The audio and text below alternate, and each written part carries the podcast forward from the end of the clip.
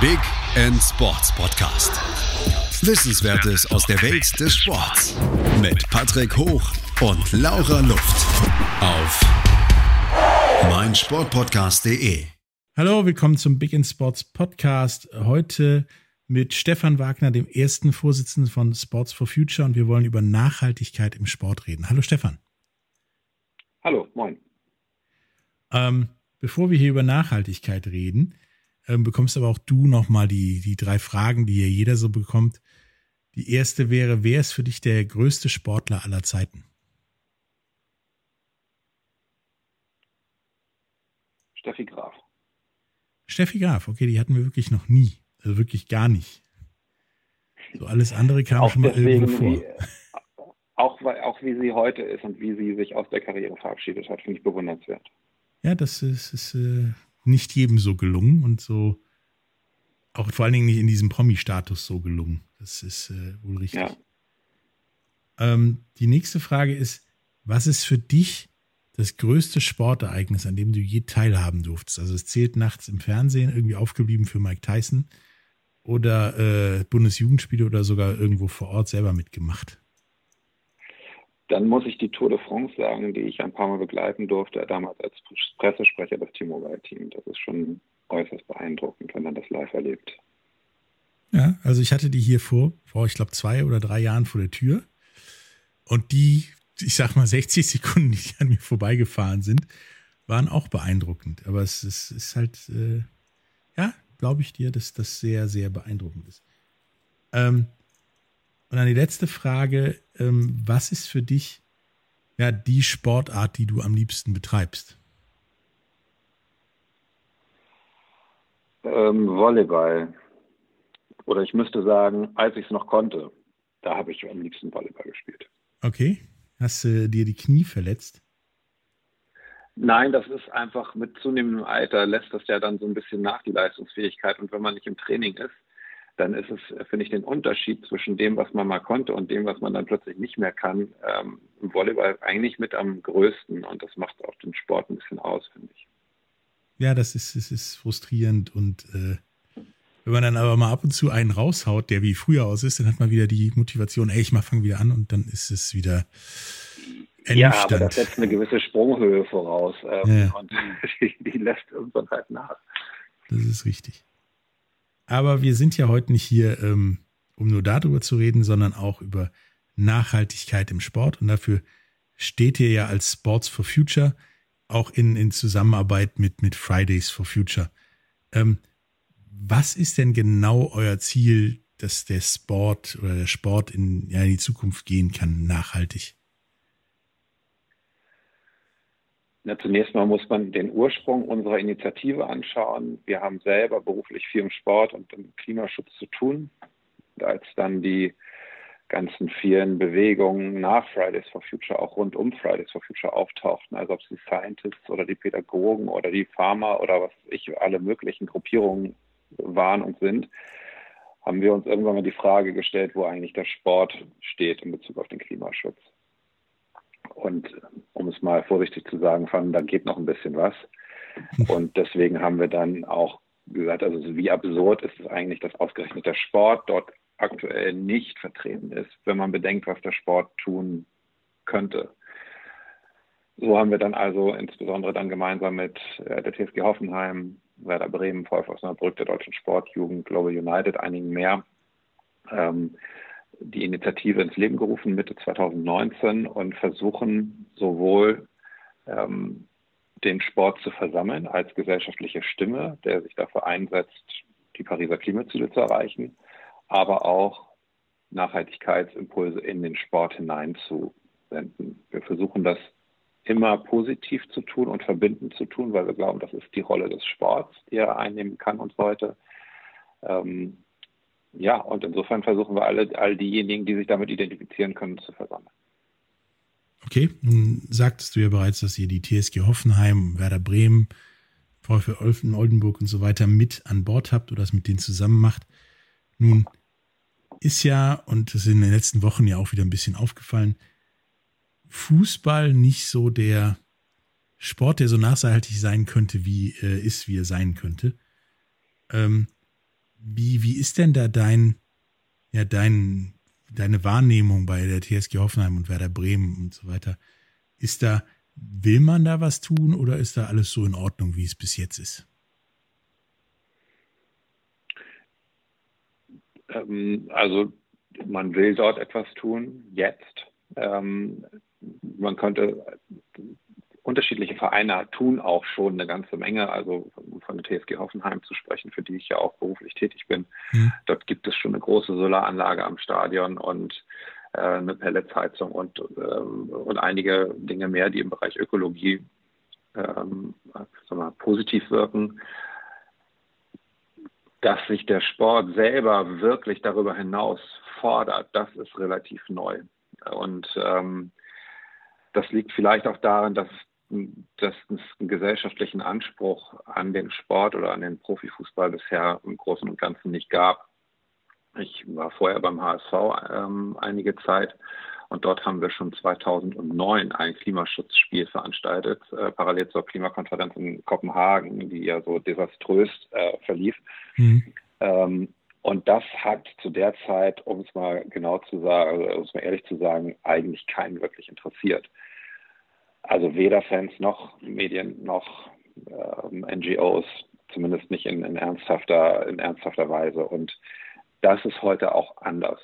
Ähm, mittlerweile gibt es viele Anfragen von NGOs, Medien, auch von Fanseite, die in die Richtung zielen. Und wir haben ähm, bei Hoffenheim schon 2018 gesagt, wenn wir eine Nachhaltigkeitsstrategie verfolgen, und das war damals sozusagen die, die Ausgangslage, dann müssen wir uns auf völlig andere Art und Weise auch dem Thema Klimaschutz stellen. Ähm, ohne jetzt schon fertig zu sein, sage ich jetzt einfach mal. Das gilt wahrscheinlich für alle anderen auch, aber das Maß an Ernsthaftigkeit hat sich dort, aber auch an anderen, bei, bei anderen Clubs und in anderen Verbänden verändert. Es ist ja so, die, die, die, die Wahrnehmung außerhalb von denen, die nicht so tief drinstecken in, in der Materie oder wie du in Hoffenheim drin steckst, ist ja so, ja, da gibt es ein paar Solarzellen auf dem Dach. Da wird vielleicht auch mal äh, veganes Essen für die Fans angeboten. Und ansonsten passiert da nicht viel. Da fährt der Mannschaftsbus äh, quer durch Deutschland voraus, damit die Herrschaften aus dem Flugzeug steigen können in den Mannschaftsbus und das Ganze wieder rückwärts. rückwärts. Sind das auch Themen, die, die da angegangen werden oder liegt das, liegt das weiter hinten und wir machen erstmal alle ja, Solarzellen, veganes Essen oder ähnliches? Ähm, das ist im Prinzip genau die Diskussion, die wir auch da geführt haben, als wir uns die Frage gestellt haben, können wir eigentlich das Thema Ökologie ähm, so auf, auf die Tagesordnung setzen oder so auch wirklich uns auf die Fahnen schreiben. Ähm, wenn man in einem solchen Widerspruch steht, wie es der Sport zweifellos tut. Ähm, mhm. Also alles, was mit Auswärtsreisen, mit irgendwelchen Trainingslagern oder auch internationalen Reisen zu tun hat, ist ja klar oder sieht man sofort, dass das jetzt nicht total ökologisch ist. Wir sind aber der Meinung, man muss sich dieses Themas trotzdem annehmen und den ähm, Widerspruch und auch die Kritik, die äh, durchaus sein sollte, weil der Sport dann eben auch stellvertretend steht für uns als Gesellschaft, darf, sollte vielleicht sogar sein, um die jeweiligen Akteure darüber hinaus auch zu motivieren, sage ich jetzt mal ähm, im positivsten, so, so, positiv wie es geht, da nächste Schritte zu gehen. Und ähm, das, was, in, was wir in Hoffenheim tun, ist zunächst mal den bisherigen Fußabdruck jetzt auch überhaupt mal ernsthaft zu berechnen und mhm. den verbliebenen Fußabdruck zu kompensieren. Dazu muss man auch sagen, Kompensation ist immer erst das letzte Mittel. Vorher muss man versuchen, sollte man versuchen, soweit es geht, zu reduzieren und zu vermeiden und sich auch Reduktionsziele setzen. An dem Schritt stehen wir gerade. Es gibt Clubs, die machen auch schon so etwas in Richtung von Science-Based Targets. Das ist der VfL Wolfsburg beispielsweise. Der SFC Köln hat kürzlich sich selbst verpflichtet, auf Kurzstreckenflüge zu verzichten. Und ich glaube, dass diese Art von, von Bewegung und Dynamik nicht mehr aufzuhalten ist. Und das ist ja dann auch gut so. Und dann steht eben der Sport auch sagen mit dieser, dadurch, dass er unter dem Brenngas steht, und sich dieser Kritik stellen muss, steht er dann eben auch für eine gesellschaftliche Entwicklung, die wir insgesamt gehen müssen. Weil es geht ja nicht nur im Sport so, dass der irgendwie durch die Weltgeschichte fliegt, um sein Geschäft, äh, sein Geschäftsmodell zu betreiben. Das tun auch viele andere Firmen. Und wir müssen uns die Frage stellen, wie sieht das künftig aus? Wie regeln wir das, damit wir uns ähm, im besten Sinne verantwortlich für na, die Zukunft und nachfolgende Generationen zeigen? Mhm. Ist das denn, meint, meint ihr oder habt ihr herausgefunden, ob das bei den, bei den meisten Vereinen denn irgendwo ein präsentes Thema im Kopf ist, dass da mehr getan werden muss und sich dadurch auch mit Sicherheit eine Menge Dinge ändern und vielleicht auch unbequemer ändern? Oder habt ihr da erfahren, dass da ja nicht so die Präsenz im Kopf ist? Das gibt natürlich solche und solche. Ich glaube, es gibt immer noch diejenigen, die sagen, jetzt ein Fußballverein, was haben wir damit zu tun? Was natürlich, um es mal auf den Punkt zu bringen, Quatsch ist, denn wenn mit einem, wenn mit meinem Geschäftsmodell ein Fußabdruck verbunden ist, dann habe ich dafür auch eine Verantwortung. Mhm. Ähm, aber diese, die Zahl dieser ähm, Verantwortlichen sinkt äh, natürlich dramatisch und hoffentlich schnell sodass wir auch insgesamt als Liga mit einem Art von Selbstverständnis, Selbstverpflichtung und einer viel höheren Ernsthaftigkeit uns nicht mehr irgendwie als außerhalb dieses Problems verstehen, sondern als mittendrin. Und es sind nun mal alle in der Gesellschaft gefordert, einen Beitrag zu leisten. Und gerade der, der Sport, gerade der Fußball, gerade die Fußball-Bundesliga hat natürlich so enorme Möglichkeiten. Und wenn man es als Chance versteht, da auch ein Ausrufezeichen zu setzen, sich dann eben auch ernsthaft zu stellen und zu sagen, so, okay, wir stehen vielleicht an einem Punkt, der noch nicht gut ist. Und das muss man dann vielleicht auch mal genau so benennen. Aber wir möchten jetzt das und das verändern. Und vielleicht schaffen wir es auch noch nicht sofort, sondern wir schaffen es erst in zwei Jahren oder in drei Jahren, keine Ahnung. Aber wir gehen es an. Und zwar nicht so, dass man das Gefühl hat, okay, wir, wir versuchen einfach nur ein Thema irgendwie abzuräumen, was un unbequem ist, sondern wir versuchen, das im Sinne unserer Rolle positiv, proaktiv und nicht defensiv und reaktiv zu gestalten. Und darin liegt, glaube ich, noch so ein bisschen der Unterschied zwischen gestern und hoffentlich morgen. Du meintest dieses, dieses Proaktive. Inwiefern sind denn die, die Vereine bereit, da was proaktiv zu tun? Oder ist das im Moment nur ja, reaktiv? Also wir wissen, dass wir das tun müssen, wir müssen ein paar Solarzellen haben, so ungefähr. Nee, also das Verständnis, zumindest mit den Kollegen, mit denen ich auch im Austausch bin, ist deutlich, deutlich größer, deutlich gewachsen. Und auch ähm, wenn man sieht, was beispielsweise von Fanseite aus formuliert wird. Es gab jetzt ja auch die Taskforce Profifußball ähm, mit den Fanvertretungen, die, ähm, die sich unter dem Motto Zukunft Profifußball zusammengeschlossen haben und ein Positionspapier erstellt haben. Und dort ist auch der Teil der ökologischen Verantwortung nicht nur benannt, sondern auch schon extrem fundiert und dezidiert ausgearbeitet auf einem wirklich richtig guten Niveau. Und das zeigt eigentlich, wie weit da die, die Gedanken, die Entwicklungen schon sind. Und ähm, wie, wie immer im Leben, es gibt Vereine, die sind da, wie gesagt, schon unterwegs und die wissen es auch, auf welchem Level sie es angehen müssen, selbst wenn es vielleicht noch nicht sichtbar wird. Und es gibt diejenigen, die es, die vielleicht das lieber noch ein bisschen auf sich zukommen lassen, sage ich jetzt mal. schön, schön umschrieben. Ähm, da gibt es ja einige Stadien, die auch gerade erst fertig sind, mehr oder weniger, die ja schon nicht mehr klimafreundlich sind. Ähm, was der Sport und, und vor allen Dingen auch Fußball und äh, ja eigentlich alle Sportarten tun können für, fürs Klima und für Nachhaltigkeit, darüber reden wir nach einer kleinen Pause. Bis gleich. Hallo, da sind wir wieder beim Big in Sports Podcast. Äh, heute mit Stefan Wagner, dem ersten Vorsitzenden von Sports for Future. Und wir wollen über Nachhaltigkeit im Sport reden und was da so geht, was da nicht geht, wie weit es schon ist. Dann haben wir gerade eben so ein bisschen über Fußball geredet und über die TSG Hoffenheim, mit der ihr ja zusammenarbeitet. Ähm, wie es da so langsam, aber ja, mehr oder weniger sicher vorangeht. Und sagt es jetzt, das ist zwar im Großteil angekommen, aber noch nicht überall. Bei denen noch nicht überall. Gibt es da Begründung, warum das da noch nicht angekommen ist, oder ist das einfach so?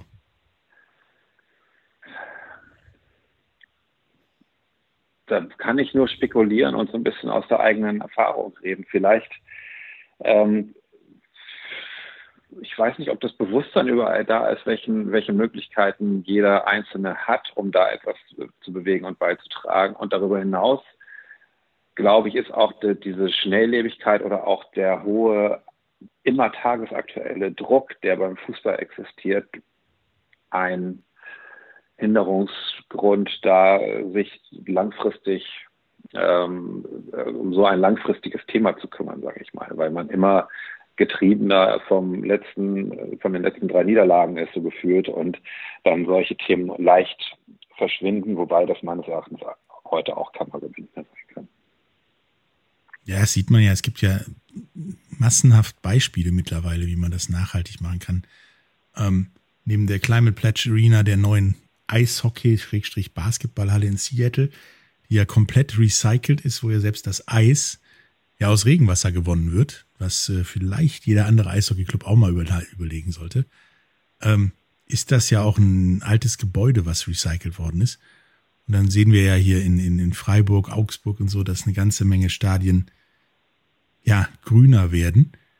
Und natürlich ähm, hier in, in England gibt's die ein, zwei Stadien, die da sehr steil gehen, aber das sind ja auch kleinere Genauso wie hier in Deutschland. Also ein Signal Iduna Park ist noch weit von Nachhaltigkeit entfernt, glaube ich.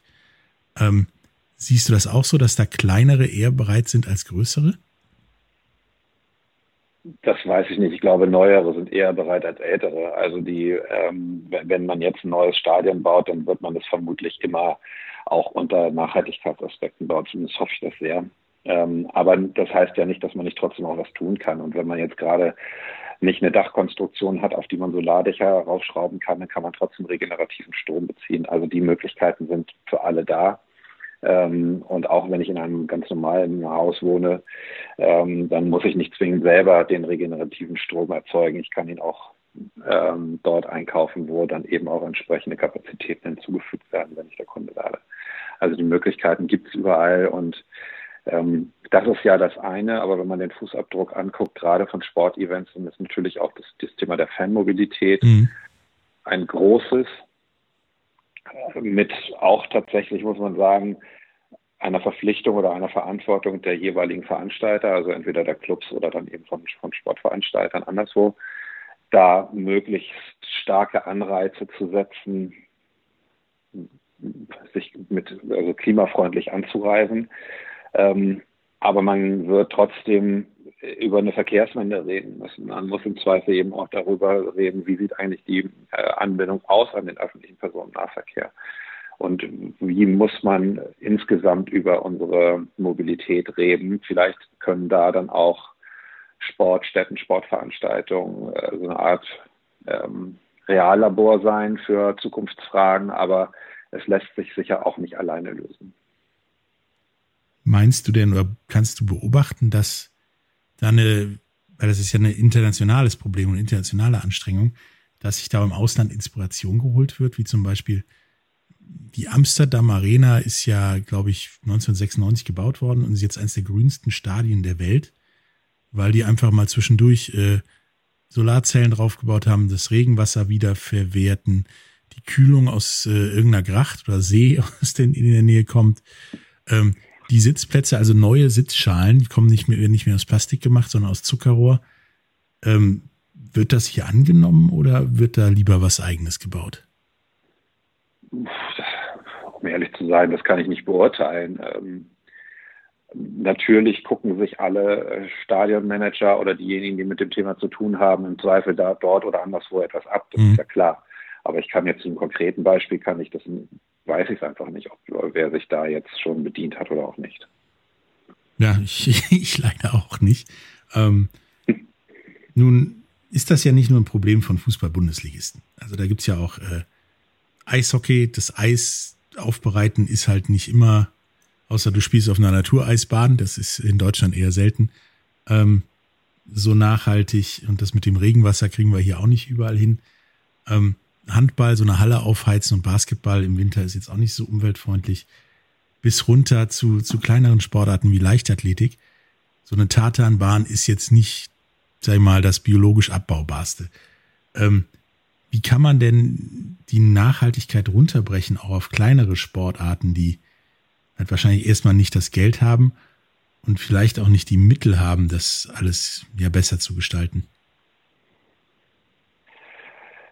Ja, das ist, das ist natürlich ein Thema. Wir haben ein, mit Sports for Future auch ein Workbook erarbeitet, in dem wir ähm, bis hin zu kleinsten Dingen, die man sofort verändern kann, ähm, Tipps geben rund um nachhaltige Sportveranstaltungen, was man dann natürlich auch adaptieren kann auf jeden Bereich außerhalb des Sports.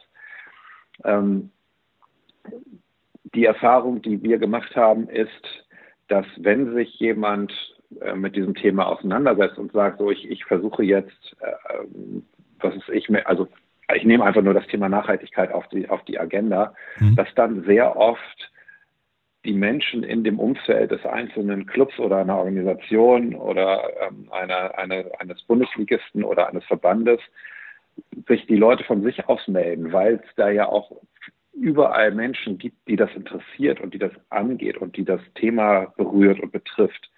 Und dann ein hohes Maß an äh, Impulsen aus denjenigen, äh, aus der, aus der Community kommt, die sich jetzt sozusagen im engeren Sinne da mit dem Verein oder mit dem, mit dem, mit der Sportveranstaltung oder so beschäftigen.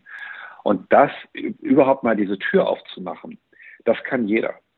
Und das kann man auch ganz einfach tun. Und oft ist es dann so, dass dann was ist ich, dann hat man irgendwelche Kontakte zu Menschen, die sich auskennen, wie man an Fördermittel kommt. Oder es gibt Menschen, die haben, äh, man kennt vielleicht ein Unternehmen, was sich im Sport engagieren möchte und, äh, und da neue LED-Leuchten in die Flutlichtanlage einbaut oder was weiß ich. Also überhaupt nur diese Tür aufzumachen und zu sagen, so komm, wir, wir müssen uns jetzt einfach mal dieses Themas annehmen und diejenigen, die rund um unseren ähm, Verein oder Verband agieren, mitnehmen und versuchen, das, was auch Know-how da ist, einfließen zu lassen. Dann geht schon mal relativ leicht, relativ viel. Aber dann muss man sich natürlich die Frage stellen, okay, wie gehen wir weiter? Wo, wo sind dann unsere langfristigen Hebel? Ähm, und das hat dann natürlich auch nochmal eine andere Fragestellung, ähm, die damit verbunden ist, oft mit Investitionen verbunden oder so. Das muss man natürlich im Detail und jeder einzeln anschauen. Aber diese Art von Entwicklung, die werden, die haben wir vor uns und die müssen wir anstreben. Ähm, nun gibt es ja auch Sportarten, die sind ja von ihrer Natur, zumindest im Moment noch, nicht wirklich nachhaltig. Also Ski Alpin, die wenigsten Pisten waren schon immer da, die sind meistens gemacht und dazu sind irgendwelche Wälder gerodet worden. Golfplätze sind jetzt auch zumeist nicht nachhaltig entstanden. Ähm, von Motorsport ganz zu schweigen, der ja zumindest mit Elektromotorsport ein Riesenproblem zu haben scheint.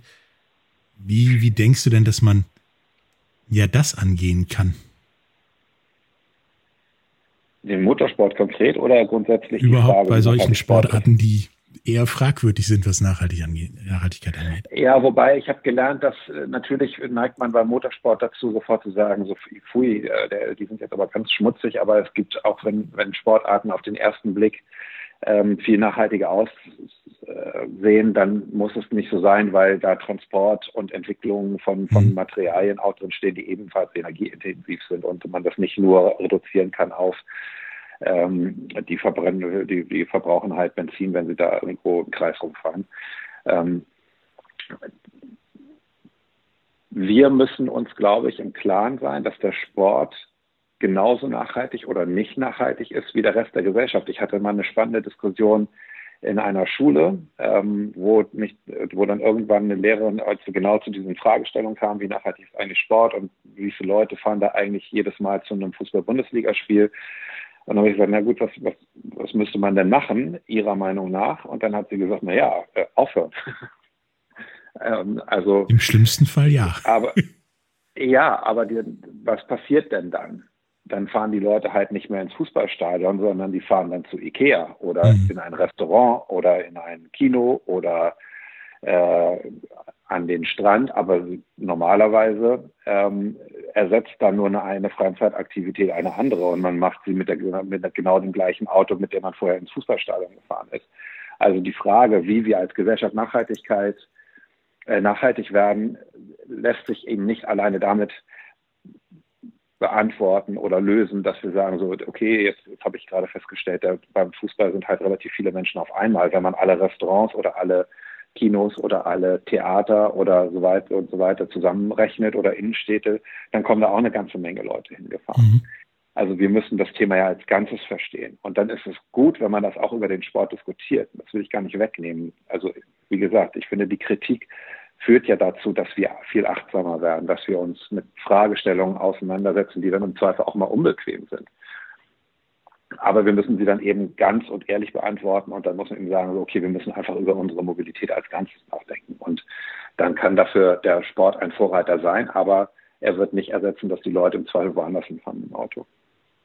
Mhm. Nun ist das ja auch so, dass gerade bei Sportplätzen wie Fußballplätzen oder so ja der Trend in der Vergangenheit, weil es kosteneffizienter ist, äh, ja, wechselte auf Kunstrasen anstatt ähm, normalen Rasen das ist ja jetzt zumindest umweltmäßig nicht so effizient, wie es kosteneffizient zu sein scheint. Ähm, was ist da dann die Alternative? Also wieder überall Rasen pflanzen führt wahrscheinlich wieder zu Ascheplätzen. Ja.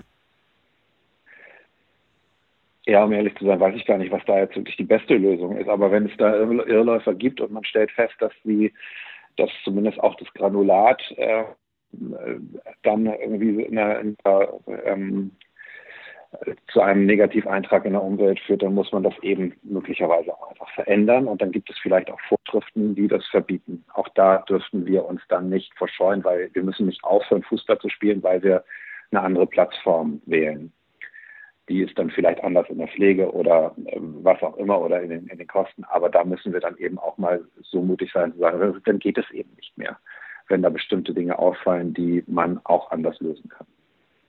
Hm, nun ist das ja in anderen Ländern so, dass das zum Beispiel dadurch geregelt wird, dass der Kunstrasenplatz in der obersten Liga dann, wenn er nach einem Jahr ungefähr ersetzt wird oder zwei, runtergereicht wird in die nächste Liga darunter und so weiter und so fort, bis halt auch der niederste Verein mal irgendwann an den Kunstrasenplatz vom obersten Verein gekommen ist, so dass der wirklich, ja, ich sag mal, durchgejubelt wird, bis äh, es da auch nicht mehr viel zu recyceln gibt. Ähm, ist das zum Beispiel ein Modell, was, was, was man machen könnte auch in Deutschland mit diversen Dingen, die um so einen Sportplatz rum existieren?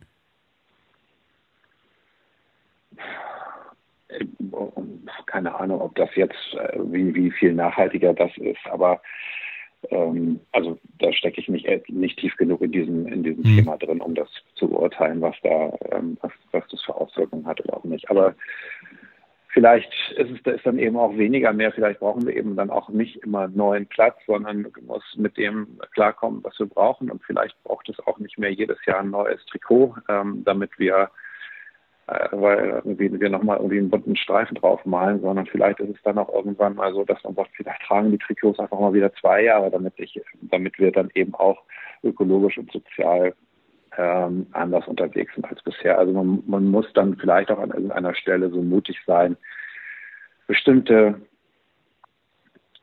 Dinge, die sich einfach in einem Tempo entwickelt haben, dass man kaum mehr hinterherkommt, einfach auch nochmal wieder zu hinterfragen, den Schritt zurückzumachen und zu, äh, ohne jetzt an diesem einen Beispiel hängen bleiben zu wollen, sagen, muss das eigentlich alles so sein, wie wir das gerade machen? Und damit hinterfragen wir eben auch das Tempo, äh, unserer Lebensweise insgesamt und so ein höher, schneller, weiter, was wir dann eben auch gerade so in so einem sehr hitzigen Geschäft wie der Fußball-Bundesliga ganz gut beobachten könnten, dass man da einfach sagt, so lass uns doch einmal auch mal wieder und vielleicht hilft dann auch Corona bei so etwas, einen Schritt zurückgehen und uns ernsthaft mit dem mit der Frage beschäftigen, worin steht, steckt eigentlich der eigentliche Wert auch einer Fußball-Bundesliga, die ja unbestritten enorm hoch ist für, für eine Gesellschaft wie unsere, aber dann eben auch die in eine Position wieder reingehen könnte, zu einem gewissen Maß zurückzufinden. Und das müssen wir dann eben auch insgesamt als Gesellschaft tun. Ja, das äh, sehe ich ähnlich. Wir machen jetzt kurz Pause und dann sind wir wieder da und reden mal darüber, was so ja auch der Sportverein um die Ecke da tun kann, wie man, wie man einfach mal anfängt. Ja, und was es sonst noch so für nachhaltige Problemchen im Sport gibt. Bis gleich. Hallo, da sind wir wieder mit Stefan Wagner, dem ersten Vorsitzenden von Sports for Future äh, und sprechen heute über Nachhaltigkeit im Sport. Wir haben schon angesprochen, dass es im Sport halt ein grundsätzliches Problem ist, das zu erkennen, aber viele das erkennen, dass wir da mehr machen müssen und so weiter. Nun ist ja nicht jeder Verein die TSG Hoffenheim oder Werder Bremen oder halt sowas größer und potenter, um solche Sachen zu regeln und kann nicht mal eben ein paar Solarzellen aufs Dach tun. Was können denn die Sportvereine um die Ecke oder ja, jeder, der Sport treiben möchte, ähm, tun, um, um ähm, ja, was für die Nachhaltigkeit und die Umwelt zu tun? Ähm, helft ihr denen vielleicht auch irgendwie? Ja, wie schon gesagt, wir haben ein Workbook gemacht mit äh, einer ganzen Reihe von ähm, einfachen bis größeren Maßnahmen, um äh, nachhaltig im Sport zu agieren. Aber viel mehr noch, glaube ich, hat der Rolle ja eine Riesenbedeutung deshalb, weil in normalen Zeiten dort permanent ganz viele Menschen aus ganz unterschiedlichen Lebenswelten und Bereichen zusammenkommen. Und hier den Sport zu nutzen oder er sich selber versteht als jemand, der positive Impulse setzen kann, der für Achtsamkeit für bestimmte Themen sorgen kann, das ist eigentlich unser Hauptverständnis auch von Sports for Future. Deswegen haben wir beispielsweise die Kampagne ähm, Sports for Trees ins Leben gerufen, bei der wir äußerst niedrigschwellige Anreize schaffen möchten, zum Teil der Lösung zu werden. Also beispielsweise, wenn ich mein Wechselgeld kriege, kann ich das halt in eine Baumspardose reinschmeißen und damit eine Baumanpflanzung äh, in einem unserer Projekte, die wir äh, zum Beispiel mit dem WWF zusammen betreiben, in, in Kenia, Tansania, Uganda oder äh, Nigeria zu fördern. Wohl wissend, dass das Pflanzen von Bäumen alleine keinesfalls die Lösung sein kann. Aber wir schaffen einen positiven Impuls und eine Auseinandersetzung mit dem Thema und offen glauben, dass darüber dann weitere Schritte in Gang kommen, dass sich Menschen damit auseinandersetzen und vielleicht ein Unternehmer, der da ist, sagt, ja, okay, ja, wie gehe ich eigentlich mit meinem Fußabdruck um? Und sich dann als, als Unternehmer oder Entscheider in einem Unternehmen damit auseinandersetzt und so den Sport einfach als positiven Impulsgeber zu verstehen. Das ist unser Grundgedanke darüber, was der Sport im besten Fall beitragen kann. Hm, wenn ich jetzt als, als Sportverein, als kleiner, sagen wir mal, Tennisclub irgendwo auf einem Dorf ähm, jetzt was ändern möchte und nachhaltiger werden möchte, kann ich mich dann an euch wenden oder äh, muss ich da einen anderen Weg gehen? Auf jeden Fall. Können, deswegen, deswegen sind wir ein Netzwerk und es gibt viel Know-how in dem Netzwerk und auch bei uns, was wir sofort teilen. Ähm, bis zu einem gewissen Grad. Wir werden jetzt keine, ähm, keine Energieberatung bei irgendeinem einzelnen Sportverein durchführen können. Das aber wir können viel. sagen, wie das geht und an wen man sich da wenden kann. Das ist nicht unsere Rolle. Aber ähm, jemand, der so weit ist, sich diese Frage zu stellen, der, der kommt dann ja auch sowieso von sich aus äh, zugange.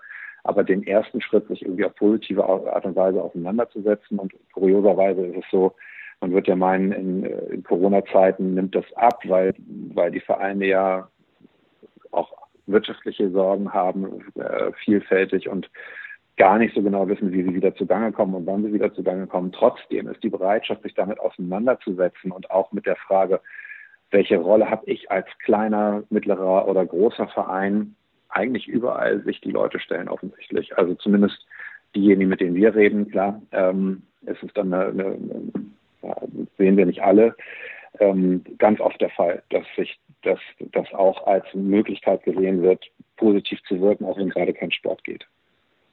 Das ist nämlich die nächste Frage, die ich hätte. Würdest du denn, denn sehen, dass das jetzt durch Corona ja stecken bleibt, das Thema Nachhaltigkeit, oder ob sich das weiter bewegt? Das hast du ja gerade gesagt. Komischerweise bewegen sich da Leute, was sehr gut ist. Vielleicht ist da ja auch den Leuten klar geworden, dass solche Sachen wie Corona, wie Pandemien durch stärkere Nicht-Nachhaltigkeit und Umweltverschmutzung nicht unwahrscheinlicher werden. Ist das bei den Vereinen angekommen? Ich hoffe es sehr.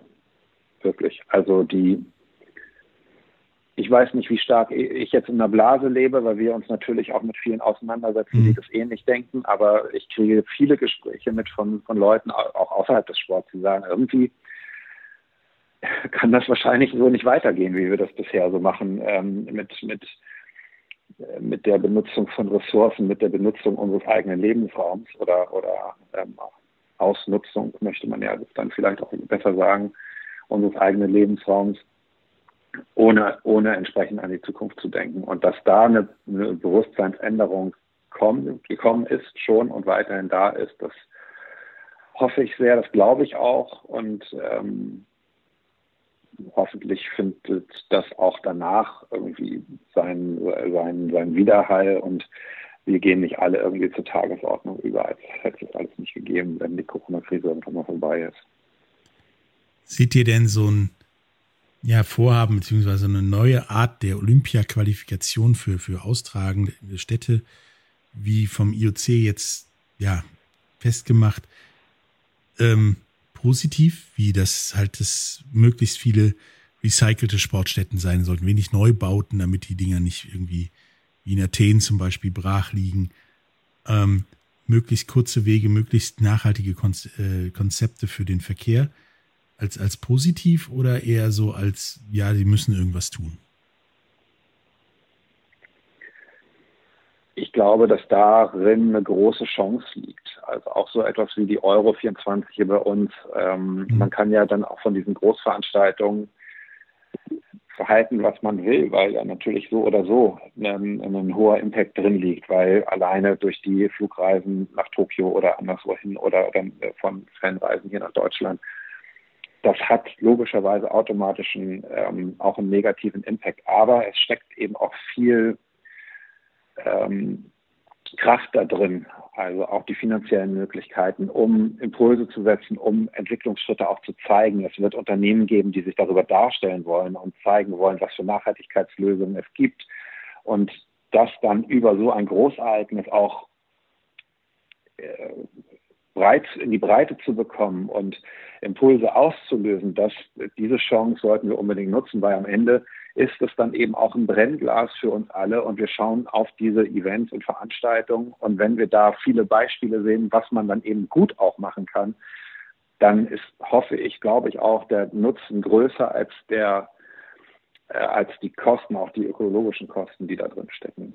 Und das insofern müssen wir das eben dann auch als eine solche, als einen solchen Leuchttürme für nachhaltige Entwicklung dann eben auch verstehen.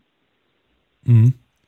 Ähm, nun, nun ist ja auch euer Ziel, dass äh, Kräfte gebündelt werden, sagtest du bereits, ähm, das Know-how erhöht wird, ähm, um die Nachhaltigkeit zu stärken.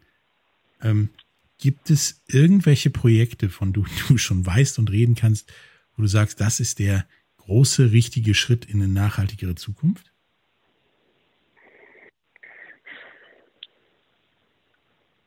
Jetzt in Bezug auf den Sport glaube ich nicht. Ich glaube, dass die, dass sich der Sport genauso seriös damit auseinandersetzen muss und wird, wie das viele andere Unternehmen auch schon tun. Also dann wird man eben sich nicht mehr damit ähm, begnügen können zu sagen, okay, ich ähm, ich kompensiere meinen Fußabdruck, sondern ich muss eben auch belastbare und dann auch im Idealfall ähm, wissenschaftsbasierte Reduktionsziele mir setzen und einhalten, die Paris-konform sind. Und dass, dass wir in so eine Richtung gehen, das glaube ich und das das ist sicherlich die Hoffnung oder auch die, der Anspruch, den der Sport dann an sich stellen muss.